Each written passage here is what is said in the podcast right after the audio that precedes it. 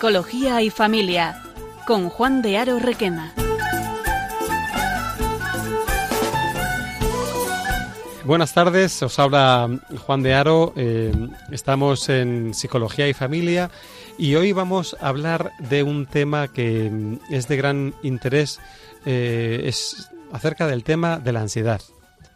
Es un trastorno que padecen muchos españoles, es el, trastorno casi que más prevalencia tiene, que más, que más se padece junto a la, depresión. Eh, entonces, lo que vamos a tratar de, hacer es de la manera más práctica posible conocer eh, cómo funciona la ansiedad, cuándo es adaptativa, cuándo es desadaptativa, qué mitos eh, hay acerca de la, de la ansiedad y querremos conocer algunas herramientas para que podamos eh, afrontar pues nuestra ansiedad cotidiana y también ayudar a aquellas personas que pues que la ansiedad tiene la capacidad de determinarles de una manera tan tan radical de tal manera que genera un sufrimiento que hay veces que te impide salir de casa otras veces te hace estar eh, absolutamente obsesionado con tus pensamientos pensamientos que te vienen impuestos que quisieras parar sensación de preocupación.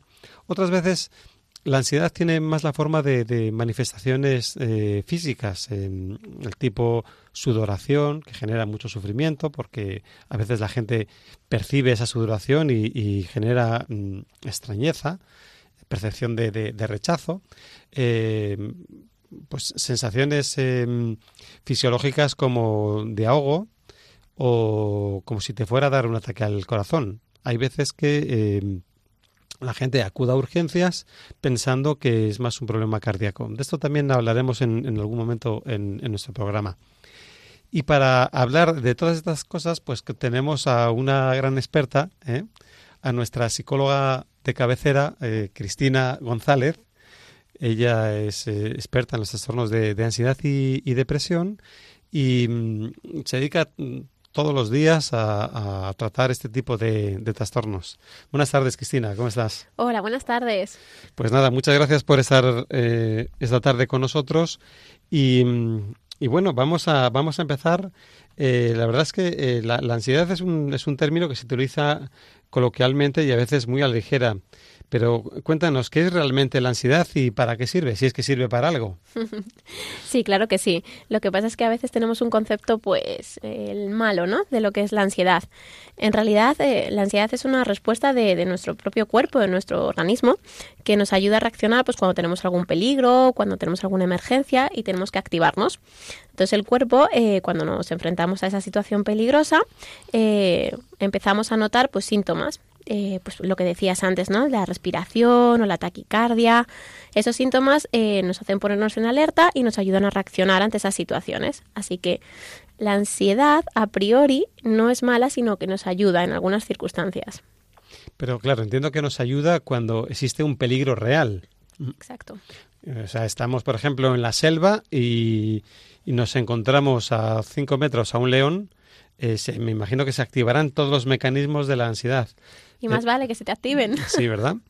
Eh, eso podríamos decir que es una ansiedad adaptativa. Exacto. Mm. ¿Por qué? ¿Por qué eso es una ansiedad adaptativa? ¿Qué, características tiene? Es adaptativa porque nos ayuda a reaccionar ante un peligro, ante esa situación. ¿Cuándo es desadaptativa realmente? Eh, cuando es lo contrario, cuando bien sobrepasa ciertos niveles que en lugar de ayudarnos a reaccionar pues, ante ese león y salir corriendo, nos quedamos bloqueados, nos quedamos parados, entonces ahí digamos que es desadaptativa. Eh, ¿Hay mucha incidencia realmente de la, ansiedad? Mm, eh, ¿Tratas habitualmente muchos pacientes con trastornos de ansiedad? Bastantes, la verdad. Como bien decías antes, en el día a día hay muchísimos problemas de, ansiedad, mucha prevalencia en la población que, sufre estos problemas y, que realmente eh, es algo más frecuente de lo que se cree. O sea, lo, que marca entonces eh, que, una, que la ansiedad sea adaptativa o desadaptativa es que exista un peligro real o, cómo podemos discriminar que sea eh, realmente... Hay dos pistas. Es desadaptativa realmente cuando uno, llega a los niveles muy muy altos que en lugar de activarnos nos bloquea, o dos, cuando se activa en situaciones que realmente pues no requiere eh, ser activada, o sea, ponemos en alerta al cuerpo y le hacemos trabajar cuando realmente no es necesario. Si hay león, pues es normal que nos activemos, pero si estamos, por ejemplo, sentados en el sofá de casa, no tenemos ni nada que hacer realmente y ninguna situación de alarma, ahí no es adaptativo que de repente empecemos a notar los síntomas. Muy bien. Eh, ¿Todo el mundo eh, podría padecer esta ansiedad desadaptativa? Realmente eh, sí, es decir, todas las personas podemos padecerla en algún momento de nuestra vida. si bien es cierto, pues que hay personas que por su estilo de personalidad o su propio aprendizaje, pues somos más propensas a padecerla, pues al igual que una persona por su genética, pues puede ser más propensa a padecer acné. Con la ansiedad pasa lo mismo. Hay personas que son más propensas a, realmente padecerla y otras personas pues que, que, a lo mejor tienen más herramientas, otro aprendizaje que la gestiona un poquito mejor. Pero realmente todo el mundo.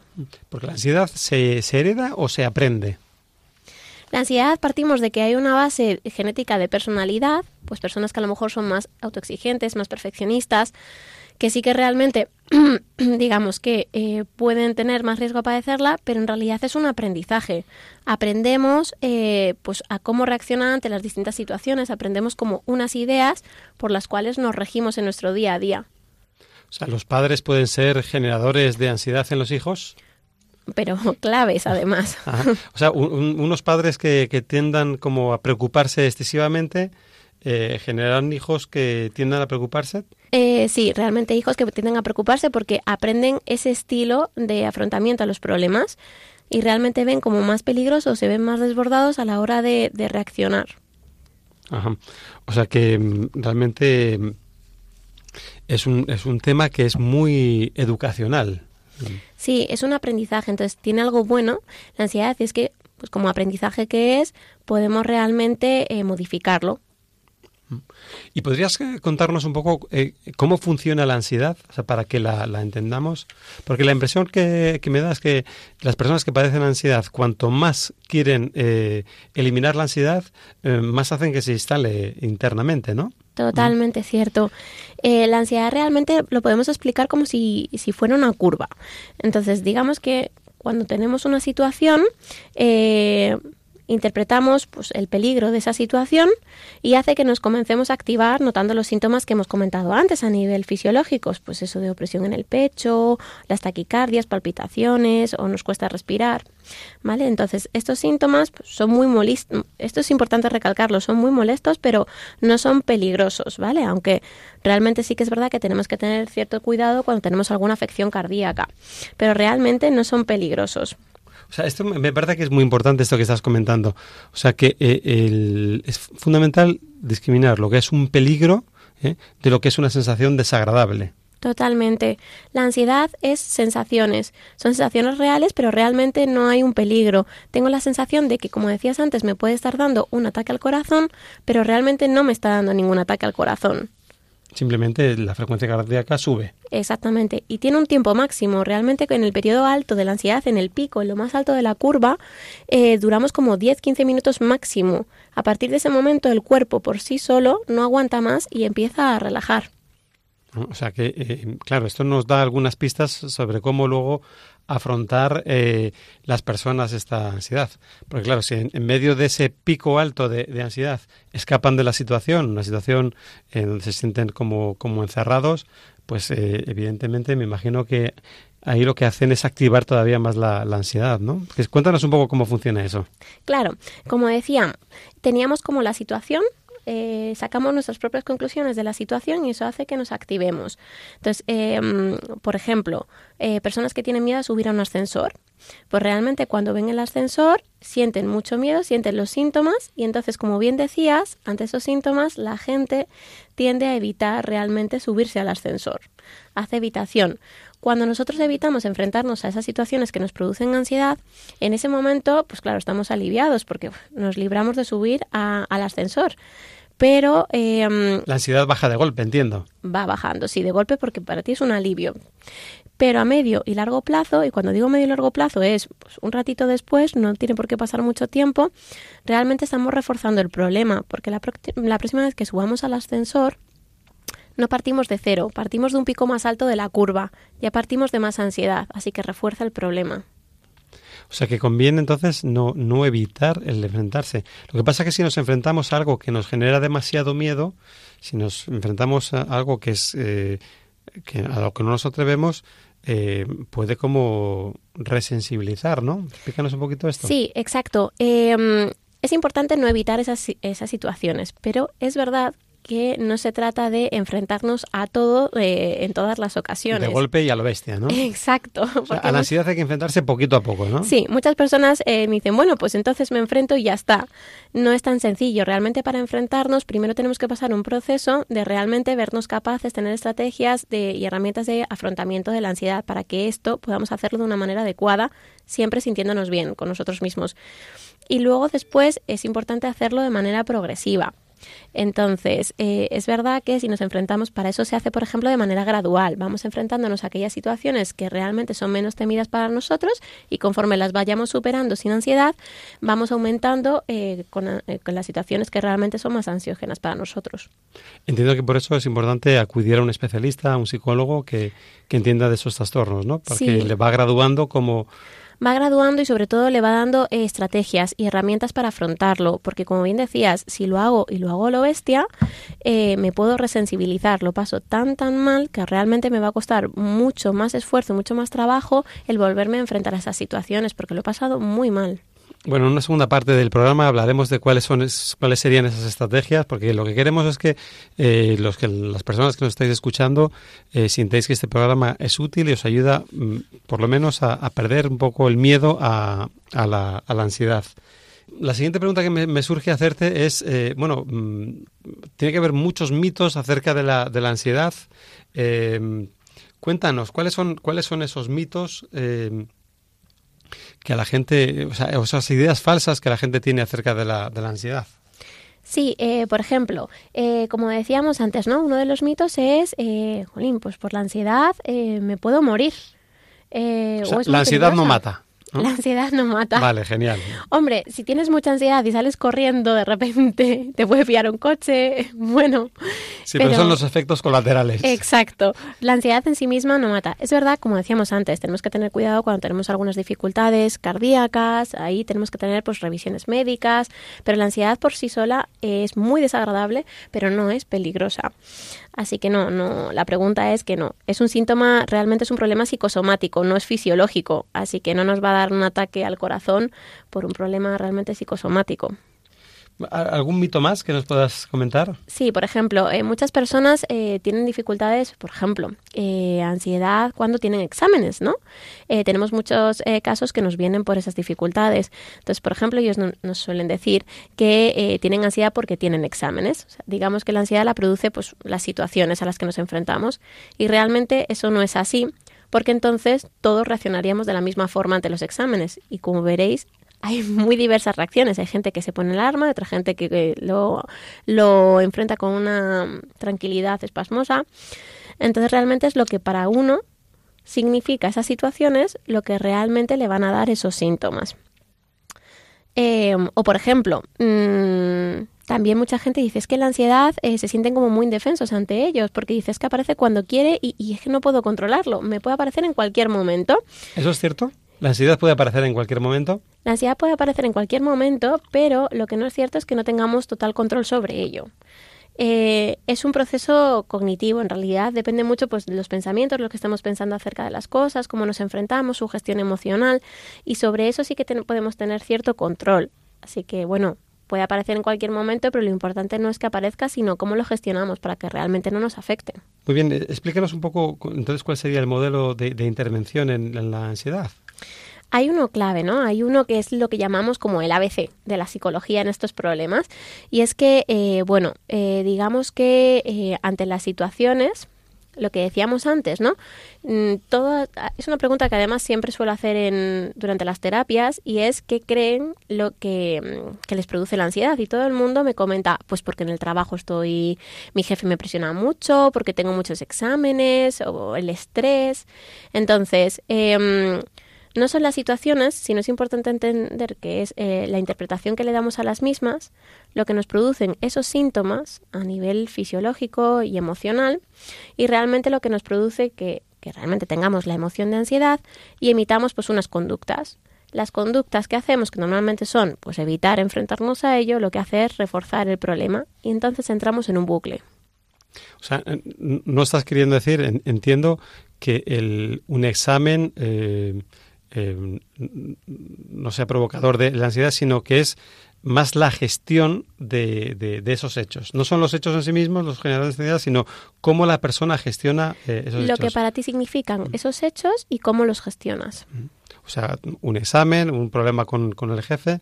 Entonces entiendo que en, en, estos tratamientos lo que enseñáis es a, a la gente a gestionar de alguna manera mejor sus emociones y las situaciones, ¿no? Sí, a ser capaces de reinterpretar la realidad de una manera más ajustada, más objetiva y a poder manejar mejor, pues eso, la gestión emocional. Hay varias intervenciones a distintos niveles, pues a nivel de cognitivo, que es de todas estas ideas que realmente la ansiedad es muy rumiativa, es muy molesta, estamos todo el día pensando, entonces a gestionar un poquito eso y luego a nivel fisiológico, pues que realmente no nos lleguen a dar esos síntomas que son bastante desagradables. Muy bien, muy, muy interesante eh, este tema.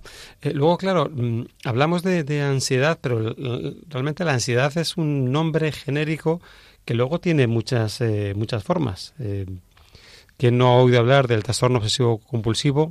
hasta se han hecho obras de teatro y películas acerca del trastorno obsesivo compulsivo, el famoso TOC TOC.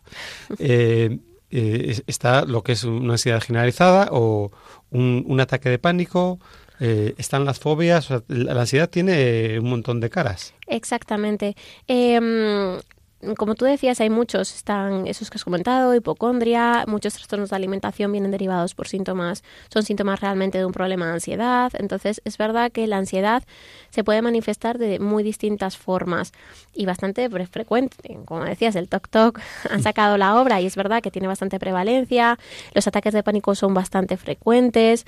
Todos ellos son movidos por problemas de ansiedad. Obviamente, cada problema se tiene que tratar de una forma distinta, no hay unas pautas que te puedan servir para todos, pero eh, sí, realmente es un problema de ansiedad para que veas realmente la, la influencia y la, y la importancia que tienen en, los temas de ansiedad. Pues vamos a ir hablando poquito a poco de, cada uno de estos trastornos, y, pero vamos ahora a hacer una pausa, vamos a relajarnos, esperamos no haber generado mucha tensión, sino todo lo contrario. Eh, nuestra idea es aliviar preocupaciones, pero sobre todo ayudar a, enfrentar estas, estas dificultades. Eh, enseguida volvemos.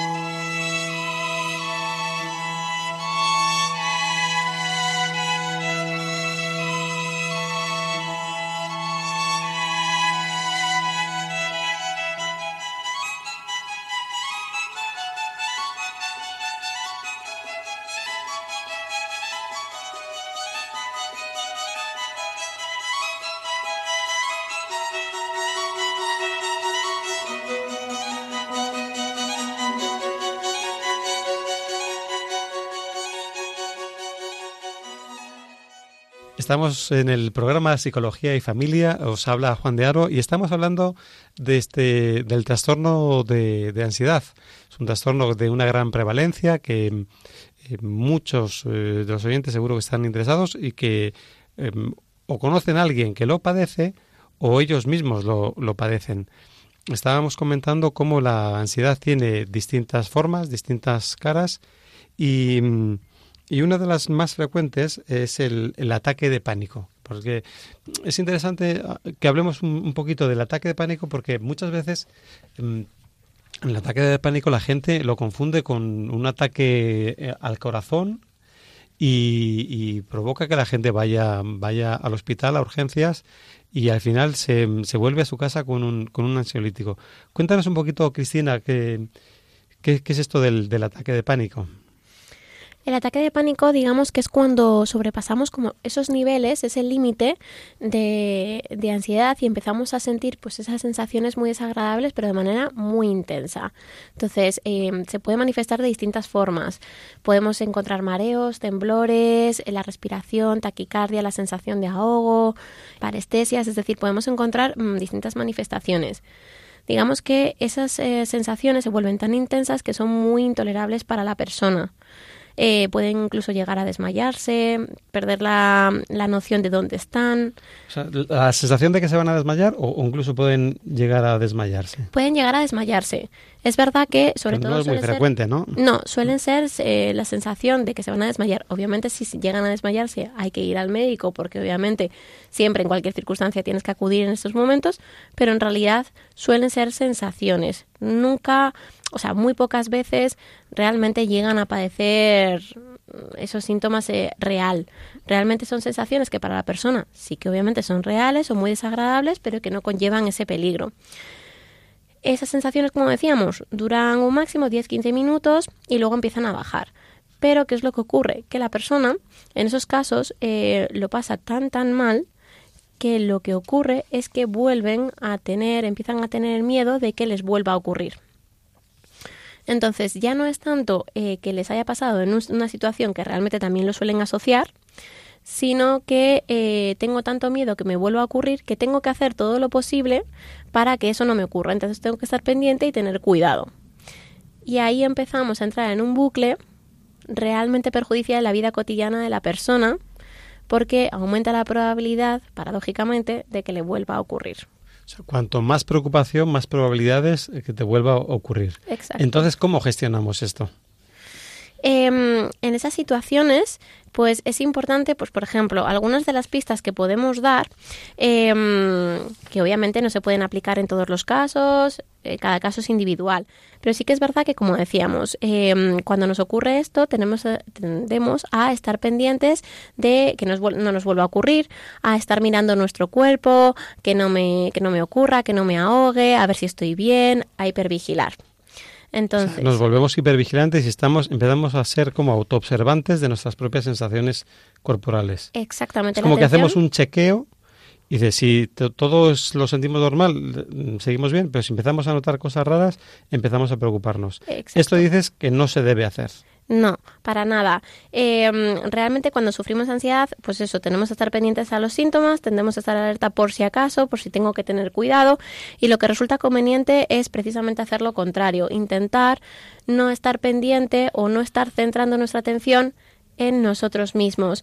Em, nos tenemos que intentar distraer, hablar con, pues, con las personas. En ese momento son eh, em, pautas que, por ejemplo, nos pueden servir para no estar centrándonos en eso y eh, tener en cuenta en todo momento que no es peligrosa. Y esto hay que repetirnos constantemente porque de verdad, aunque a nivel racional lo llegamos a entender, cuando una persona que sufre esto lo siente, ya la cosa cambia, no es tan difícil, no lo tengo tan presente. Esto es interesante, o sea que la ansiedad es desagradable, es muy desagradable, las sensaciones mm, las que queremos huir de ellas como de un nublado, pero realmente no es peligrosa. Exacto. creo que es una, una, cuestión que es importante de aprender. ¿Y, la ansiedad produce dolor? Eh, no. No, no, no, no. La ansiedad son sensaciones, son sensaciones desagradables, pero realmente no tengo dolor. Tengo la sensación de que me va a dar un ataque de pánico, pero no tengo el dolor ni esos síntomas de, o sea, perdón, de un ataque al corazón. O sea, si hubiera dolor ya sería otra cosa. Si hubiera dolor sería otra cosa, efectivamente. Hay que tener cuidado y en esos momentos pues hay que revisar e ir al médico. ¿Qué es lo que ocurre? Eh, que como decías muy bien al principio, es verdad que la ansiedad se utiliza de, de una forma muy muy trivial en algunas circunstancias, o sea, se utiliza con mucha facilidad. Los términos de ansiedad, depresión, son tan utilizados que a veces eh, pierden la, la, importancia, la relevancia que, que, conlleva. Entonces, bueno, muchas veces decimos que es ansiedad cuando no, no lo es, y otras veces decimos que es ansiedad y no le damos la importancia que realmente tiene. Así que hay que tener bastante cuidado en estos temas. El, esto del, ataque de pánico tiene su, su miga eh, porque, mm, claro, al ser tan intensos los síntomas eh, y la gente huye de esos síntomas, muchas veces lo que ocurre es que las situaciones en las que se ha producido el ataque quedan condicionadas y puede llevar a, desear evitar esas situaciones. Cuéntanos un poquito. Exacto. Eh, mira, muchas personas dicen, bueno, es que me ha dado, eh, pues por ejemplo, en el metro y ya no quiero volver al metro, eh, porque piensan, que, claro, como decíamos antes, que es la situación lo que me ha provocado el ataque de pánico. por eso recalcábamos tanto que no era la situación, sino que es lo que nosotros, lo que para nosotros significa. ¿Qué es lo que ocurre? Que dices, bueno, me ha dado en el metro, así que ya no voy a ir al metro y así no despierto a la bestia. Pero en realidad lo que, lo que estás haciendo es que la bestia siga presente en ti porque no estás enfrentándolo, no estás realmente eh, resolviendo el problema, estás huyendo de algo que realmente te genera malestar, que te genera obsesión y si en algún momento te vuelve a dar en cualquier otra situación, que es lo que realmente luego ocurre, porque no lo estás gestionando, y empiezas a asociarlo a otra situación, empieza a condicionarte tu vida. Hay personas que pues, me han dicho, es que no puedo coger el metro, entonces no puedo ir a trabajar por este lado porque me ha dado, y tampoco puedo coger el coche porque me dio una, una vez. Y claro, y realmente me dio con amigos y ya no quiero salir con estos amigos porque, claro, yo creo que es porque estaba hablando de este tema y me ha afectado muchísimo. Entonces, en realidad, empieza a condicionarles. O sea, que hay situaciones donde realmente la ansiedad tiene la capacidad de aislarnos eh, del mundo exterior. De aislarnos, de eh, disminuir nuestro rendimiento. A nivel de sueño, por ejemplo, nos crea bastantes dificultades. Em, a la hora de dormir, no descansamos. esto que dices del sueño es una cosa para, para abordarlo aparte, porque creo que está muy relacionado, ¿no? La ansiedad con los trastornos del, del, sueño. Sí. Vale, luego, luego, luego lo comentamos, ¿no? o sea que. Mm, la, impresión que da es como que a la ansiedad hay que saberla manejar, hay que conocerla y que cuanto más le dices eh, vete de mí, eh, más digamos se que más, más, se agarra y más se instala, ¿no? Cuanto más miedo te da, más instaurada está en ti. Eh, y realmente te está dando miedo cuando no es desagradable, pero no es peligrosa. Ergo, en todo caso, dices, Juanín, qué rollo, pero no el temor que realmente le empezamos a coger. O sea, entiendo que entonces en una primera fase de, del tratamiento lo que hay que explicar al paciente que no se trata de eliminar la ansiedad, sino aprender cómo a convivir con ella. Exactamente. Es aprender a aceptar que la ansiedad puede estar ahí, que no tiene por qué ser mala, sino que nos ayuda en determinados momentos y que cuando realmente no la sabemos gestionar, lo importante es pues aprender a hacerlo. Muy bien, eh, vamos a hablar de otro tipo de, mm, trastorno de, ansiedad, también bien conocido, em, que genera mucho, mucho sufrimiento, como es el trastorno obsesivo compulsivo. Esto, digamos, sería una forma más grave ¿no? de, de trastorno de, ansiedad. Sí, porque condiciona bastante más la vida tanto de la persona que lo padece como de las personas alrededor. Pues cuéntanos un poco, ¿qué, qué es el trastorno obsesivo compulsivo? El trastorno obsesivo compulsivo, digamos que es un trastorno de ansiedad que realmente se caracteriza pues por dos, eh, dos vertientes. Una a nivel cognitivo, que es como todos los eh, el tema obsesivo, todos los pensamientos que inundan a la persona, que no le dejan estar bien, descansar y demás. Y luego digamos que hay otra vertiente que es la compulsión. Digamos que tienen que hacer una conducta para aliviar esos, o para que creen que alivian esos pensamientos. Entonces hay como está la parte de obsesivo y compulsivo. Hay personas que mm, les eh, afecta más el tema obsesivo, más que el compulsivo, hay otras personas que son más compulsivas que obsesivas y bueno, puede darse la obsesión sin realizar la compulsión. Ponnos algunos ejemplos de, compulsiones y de, obsesiones. pues, Esto de lavarse las manos con frecuencia. Justo estaba pensando ese. Bueno, eh, hay personas que efectivamente se lavan las manos después de tocar cualquier cosa. Entonces imaginaros cuando eh, vienen y vienen con todas las manos agrietadas, que realmente les duelen, pero no pueden evitar hacerlo. O por ejemplo, en la misma obra, es que es muy frecuente, ¿no? Cogieron en la, en la obra de teatro o en la película Tok Tok, cogieron eh, situaciones que realmente son bastante comunes cuando nos vienen a consulta, ¿no? El tema de cerrar la puerta eh, una y otra vez de manera compulsiva. O por ejemplo, hay distintos niveles, pues por ejemplo... Miedo que se te olvide haber apagado el gas y comprobar, o sea, estas continuas comprobaciones. Claro, y he cerrado el grifo, he cerrado el gas. Y lo curioso es que, claro, ellos eh, lo justifican, porque, claro, dicen, es que es verdad, ¿y si no he cerrado el, el gas, no? El easy eh, es un sinónimo de ansiedad. Easy, ¿no? Es sinónimo de ansiedad. El easy es, eh, son preguntas que nos formulamos que en ese momento no tenemos respuesta, porque no tenemos el problema, pero que nos generan la inseguridad y la ansiedad. Porque el que tiene un, un toque, digamos, que es capaz de reconocer que el pensamiento ese es absurdo, pero... Mm, sí, ellos saben que es irracional. no puede quitárselo de la cabeza. Exacto, y eso es lo que realmente les frustra, porque ellos saben que es irracional, pero es algo que les supera. Entonces tienen que realizarlo para, para intentar aliviarlo en ese momento. O sea, es bastante condicionado en su vida. Luego, por ejemplo, está el de la moralidad, ¿no? O sea, hay distintos tipos como de, de seguridad, y eh, higiene. O sea, gente que tiene excesivos escrúpulos. ¿eh? Exacto, pues y que se convierte en un trastorno. Exacto, o sea, por ejemplo, oye, que me han devuelto eh, un céntimo de más y tener que volver al día siguiente para devolver el céntimo porque se sienten ladrones. Eso es un ejemplo, por ejemplo, ¿no? De verdad que son ganas de sufrir, ¿eh? Bueno, es un sufrimiento de verdad bastante, bastante elevado. Y ¿Este tipo de trastorno tiene mm, un buen tratamiento a nivel psicológico? Sí. ¿O, siempre mm, hay, que tratarlo médicamente con, fármacos? No, no, no, no. A nivel psicológico es recomendable eh, realmente tratarlo porque con fármacos lo que puedes paliar son los síntomas, ¿no? Eh, pero realmente no solucionas el problema. Así que o estás toda la vida tratándote con fármacos o realmente aprendes las estrategias para poder lidiar con ello en tu día a día sin tener que recurrir a ellos.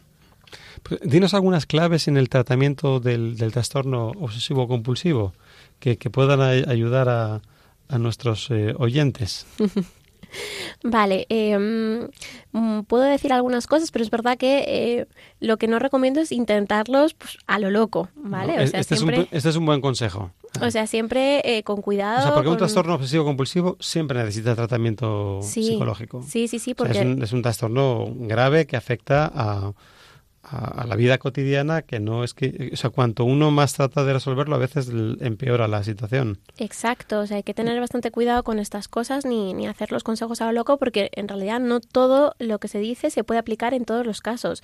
Y el tratamiento puede ser combinado, o sea, combinar eh, farmacología, fármacos, con el tratamiento psicológico. Efectivamente, a veces ayuda bastante porque cuando la persona se siente más calmada puede aprender esas estrategias, puede empezar a utilizarlas y a partir de ahí, cuando ya coja la destreza, puede ir reduciendo Mm. Sí, porque a veces se abusa demasiado de los fármacos pensando que son la panacea, como es fácil, te lo tomas y ya está. Digamos que un tratamiento psicológico implica un mayor mm, compromiso de, de, la, de la persona.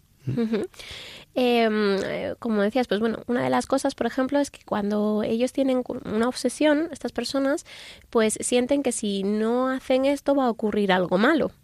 Entonces, una de las cosas que hay que hacer es eh, que realmente comprueben que no sucede nada malo. Por ejemplo, si no me lavo las manos, no quiere decir que eh, vaya a contagiar gérmenes. Eh, obviamente hay que tener higiene, siempre hablamos en, términos, ¿no?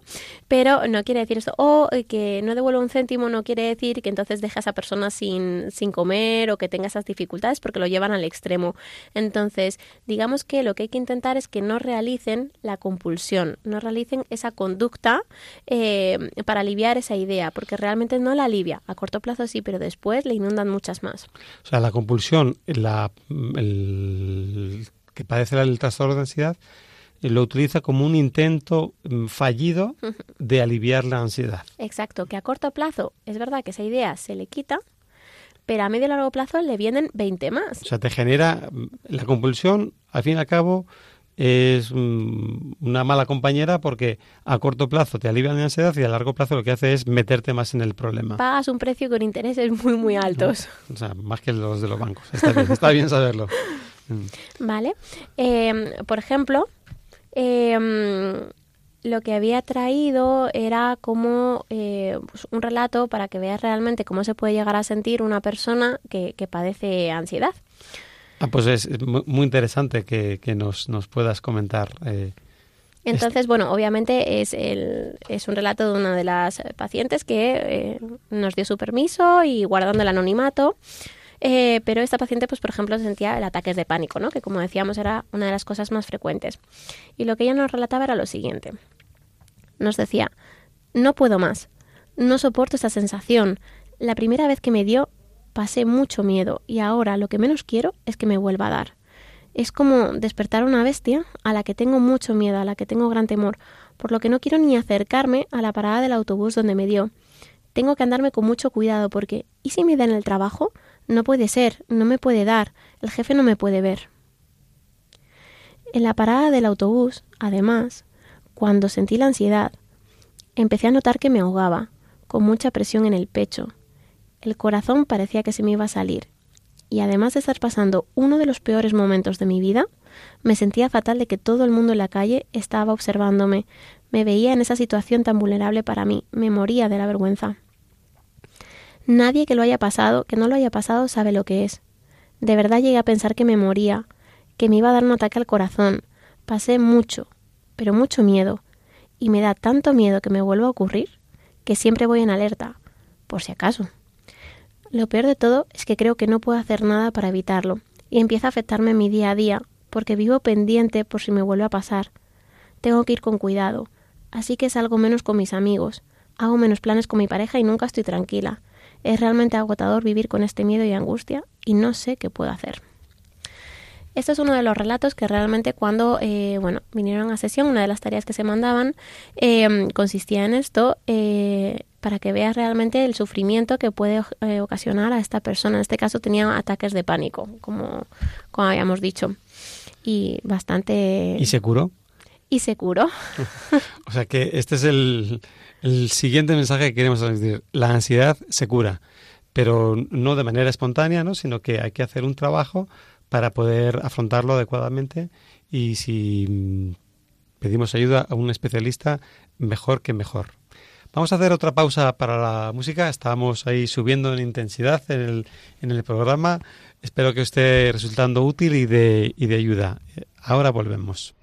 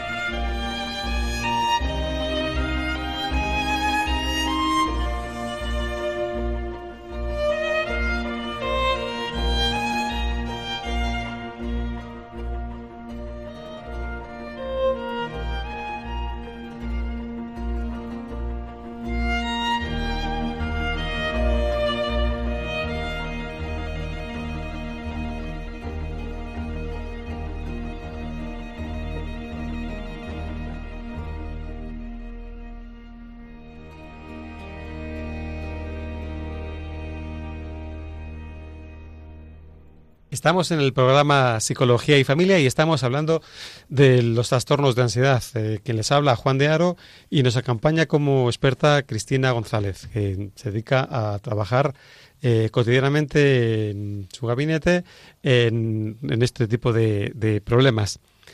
Vamos a, continuar hablando de, de, este tipo de trastornos. Hemos hablado del TOC, hemos hablado del ataque de pánico. Mm, hay veces que en, el ataque de pánico, ya hemos comentado, que la sensación de, ansiedad son sensaciones fisiológicas muy intensas que tienen una duración de 10-15 minutos, pero que hace que, cuando asociamos a, determinadas situaciones, como la parada del autobús que decíamos en el, relato anterior, eh, pues la gente evite estos problemas. Pero hay otras veces donde eh, la, la, sensación de ansiedad es algo que es como continuado, que eh, constantemente hay una sensación de, de, ansiedad. Es lo que llamamos la ansiedad generalizada. ¿Qué nos podrías decir, Cristina, acerca de este hmm. problema de ansiedad? La ansiedad generalizada es cuando realmente em, pues siempre estamos preocupados por algo. Eh, da igual que estemos bien en el trabajo, que estemos bien con, el fami con la familia, mm, pues me preocupo porque tengo que hacer la compra, por ejemplo. O sea, digamos que eh, siempre tenemos que estar con una preocupación en la cabeza y lo peor de todo es que aprendemos a estar así, preocupados. Em, entonces, bueno, obviamente, em, digamos que no estás en el pico alto, que no llega a ser como el ataque de pánico, ¿no? Que no subes la curva de la que hablábamos antes, no estás en el pico, eh, pero estás constantemente en un estado de, alerta, de alarma. O sea, que lo que caracteriza, caracteriza a la, ansiedad generalizada es la sensación continua de preocupación. Sí. Que va, va cambiando las preocupaciones. Eh, Exacto. Si no es hacer la compra, es eh, mi hijo que dónde estará. Exacto. o sea, mm, en todo momento encontramos esa preocupación. ¿Y, qué podemos decir a una persona que padece ansiedad generalizada? ¿Qué, qué, puede hacer una persona con, que padece este tipo de, trastorno?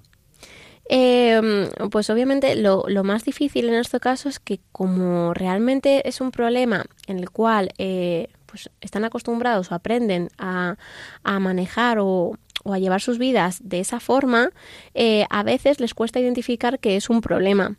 O sea, lo eh, primero es identifica que es un problema. Exacto. No tienes por qué estar siempre preocupado o preocupada. De hecho, a veces la preocupación lo asocian con la responsabilidad. Es que ¿cómo no me voy a preocupar si tendría que preocuparme? Y obviamente eso es un desgaste bastante importante para la persona. O sea, que es un problema de ansiedad que a veces puede pasar eh, desapercibido precisamente porque las personas se acostumbran a como integrarlo en su vida y ven normal eh, vivir con preocupación todas y cada una de las cosas o de los pequeños retos que tienen que, afrontar. Hasta que llega un momento que ya, pues eh, claro, la calidad de vida de estas personas, pues eh, es bastante baja porque todo el momento tienen que estar preocupados por, por algo, es bastante desgastante para la persona.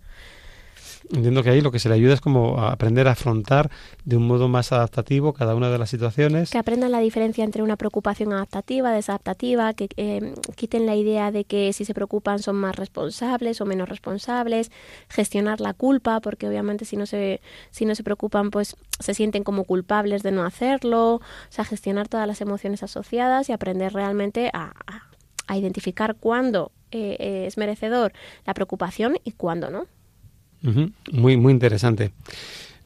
Bien, está también lo que serían las fobias. Eh, digamos que esto, las fobias, eh, eh, bueno, es un, es un clásico.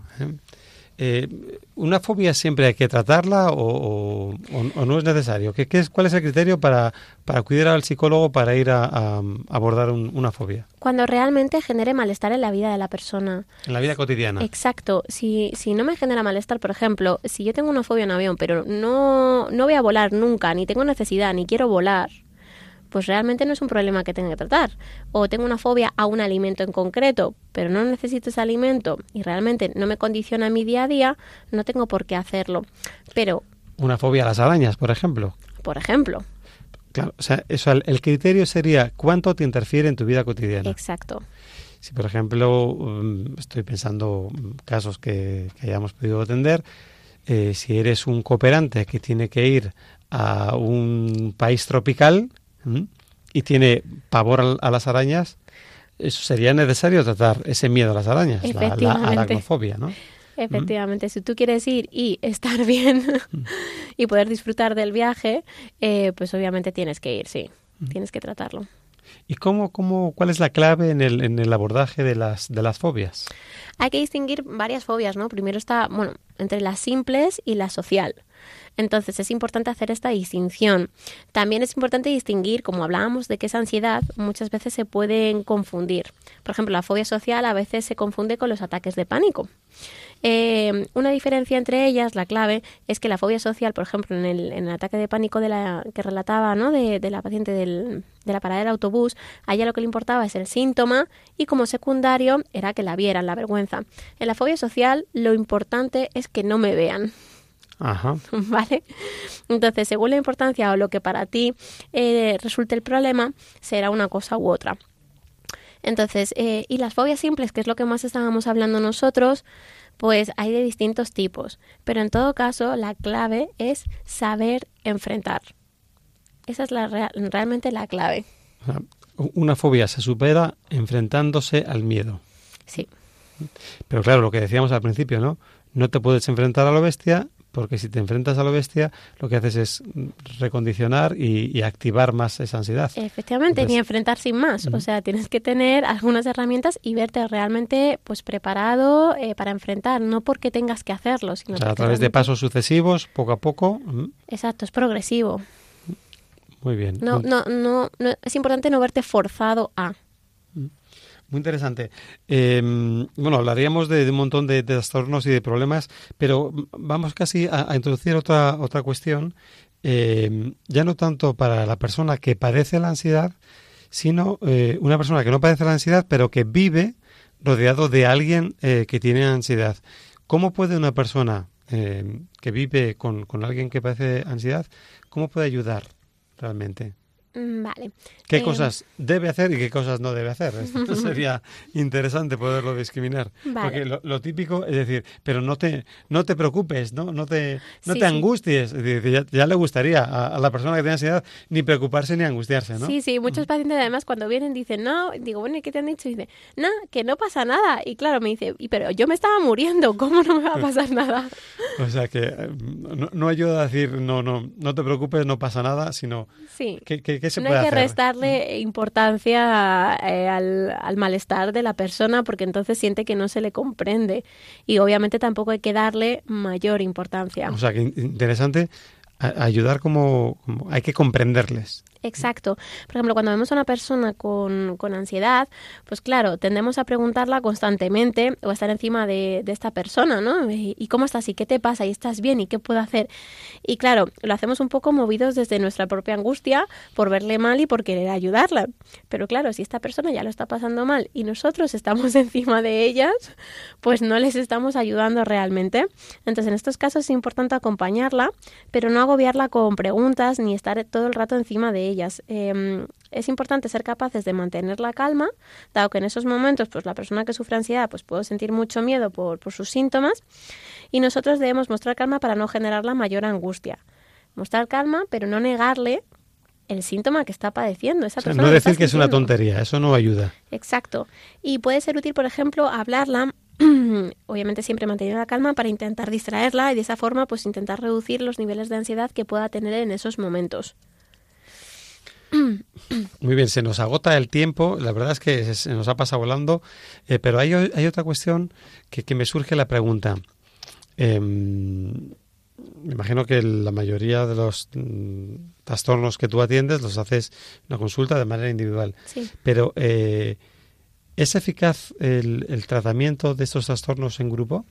Sí, Sí, sí, sí, es bastante útil. Em, es una herramienta útil la terapia en grupo porque ayuda a cada uno de los miembros a enfrentar, pues, siempre acompañados juntos, sus dificultades y eh, lo que es importante, comentábamos antes, sentirse comprendidos en, en el proceso. Em, obviamente, eh, cada, en cada sitio las terapias de grupo se hacen de manera distinta. Entonces, bueno, nosotros podemos hablar de, de, lo que hacemos, ¿no? Entonces, nosotros solemos ¿cómo, ¿cómo lo hacéis? Nosotros hacemos grupos de ocho personas, una cosita así, tienen que ser grupos reducidos para que realmente podamos tratar a cada uno de sus miembros. Y nos reunimos pues una vez a la semana, aproximadamente unas dos horas, em, en el cual pues lo que intentamos hacer es crear un espacio en el que eh, cada uno de sus miembros se sienta seguro y pueda compartir sus miedos y, sus dificultades, para que con ayuda de los demás integrantes del grupo pues podamos ir ayudando a que la persona pues los vaya superando y contribuyendo a su crecimiento personal. Eh, por eso el grupo es importante. Nosotros lo que hacemos es que esté formado por personas que se encuentran en distintas fases del proceso. Unas personas que están más avanzadas y otras pues eh, que comienzan eh, con el trabajo terapéutico. Em, ¿Para qué? Pues para que todos los integrantes se vean beneficiados. Em, de tal forma que, por ejemplo, las personas que llevan más tiempo, pues se sienten muy bien ayudando a eh, personas que tienen la misma dificultad. Interesante. claro, y puedan reforzar un poquito pues el aprendizaje, las herramientas, que siempre lo tengan, eh, lo refresquen. Y los que comienzan eh, se sientan todo el rato acompañados, comprendidos en sus, en sus miedos, en sus dificultades, vean eh, que es importante y que se puede salir del problema, ya que, pues eso, algunas veces eh, uno se siente tan mal que no creo tener la solución y que realmente, pues, eh, efectivamente le aporten soluciones. Bueno, pues nada, si, si alguien tiene necesidad, ya sabe que puede llamar al programa para solicitar información eh, sobre estas cuestiones. Em, bueno, se nos está acabando el tiempo, pero sería, no sé si sería mucho pedirte que nos mandaras una tarea eh, que pudiera llevar a cabo una persona pues que, que tiene ansiedad para empezar a afrontar adecuadamente este problema. Sí, eh, por ejemplo, eh, sí, sí, por supuesto. Em, nosotros es importante, por ejemplo, en, cuando trabajamos, que realmente es, resulta mucho alivio eh, ver em, y que la persona entienda qué es lo que le ocurre, por qué le ocurre y que entienda realmente, porque eso le genera muchísimo alivio a la persona. Entonces, por ejemplo, una de las tareas que yo recomendaría ahora mismo sería em, una tarea más de concienciación. Eh, intentad ser conscientes de todas las demandas, de todas las exigencias que os ponen, tanto desde fuera, la presión social, que son bastantes, como las que nosotros mismos nos ponemos a lo largo del día y cuánto tiempo y espacio les dedicamos a todas esas tareas, a todas las demandas, a todos los tengo que hacer, todos los deberes. Realmente parad a pensarlo y después comparad con cuánto tiempo os dedicáis para vosotros mismos. Yo creo que os sorprenderéis de realmente lo abordados que nos vemos en nuestro día a día. Muy interesante. Esto es mm, típico eh, de la vida moderna, ¿no? Sí. Muy, muy, muy, realmente me parece genial, así que ya, ya podéis, eh, o ya podemos todos, porque claro, eh, en esta tarea yo creo que estamos eh, afectados mm, casi todos. Vamos, creo que nos tenemos una, una llamada que nos, nos entra desde Madrid. Hola, buenas tardes Juan y felicitarte por el gran programa que haces. Sí, muchas gracias. Eh, mira, solamente era comentar un poco mi testimonio sobre el tema que estáis tocando de la ansiedad. Entonces, comentar que yo me pasé dos años creyendo que tenía ansiedad por un diagnóstico que me dio un doctor de cabecera y resultó que luego la doctora de cabecera de otro centro de salud pues ya me diagnosticó que era una gina de pecho. Entonces, claro, eh, que sirva al, a los oyentes este pequeño testimonio y bueno, y, y que la doctora nos puede un poco asesorar o, eh, la psicóloga, ¿no? Eh, Cristina, o sea, este es un, un caso donde eh, se diagnosticó falsamente ansiedad cuando realmente era una, una angina de pecho, ¿no? Esto tiene que ver con, con, una cosa que creo que hemos hablado de, refilón con, antes de eh, sobre si la ansiedad produce dolor o no produce dolor. Una angina de pecho produce dolor y la ansiedad no produce dolor. ¿Qué, nos dices? Exacto. Esto es lo que hablábamos antes, ¿vale? Eh, con el diagnóstico. Tenemos que tener bastante cuidado. Lo frecuente es, em, pues eso, que te diagnostiquen ansiedad y realmente sea, sea ansiedad. Es un caso, pues, menos frecuente lo que ha ocurrido, pero es verdad que una de las pautas que tenemos que tener en cuenta a identificar en estos casos es el dolor, es clave. En la ansiedad, lo que hablábamos antes, son sensaciones desagradables, pero en ningún caso eh, hay dolor. Eh, cuando tenemos una dificultad o una afección eh, de este tipo, sí, o más cardíaca en este caso, pues sí que tenemos, eh, podemos sentir dolor y en ese caso sí que tenemos, es importante que recurramos al médico y tengamos que hacer pruebas médicas.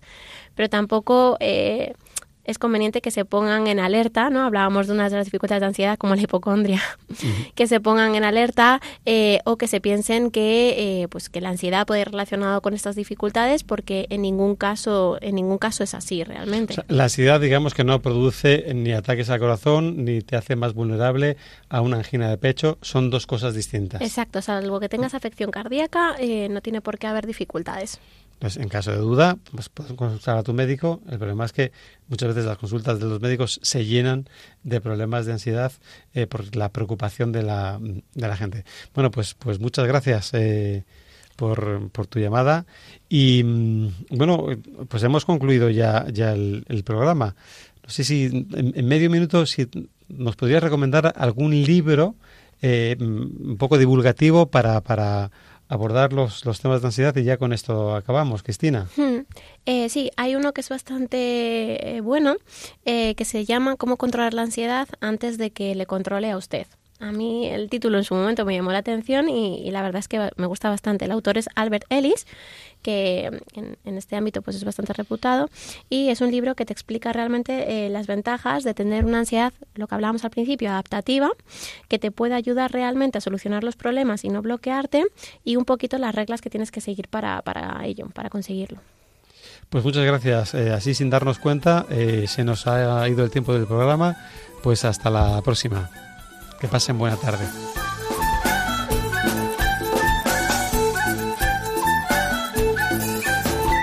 Psicología y Familia con Juan de Aro Requena.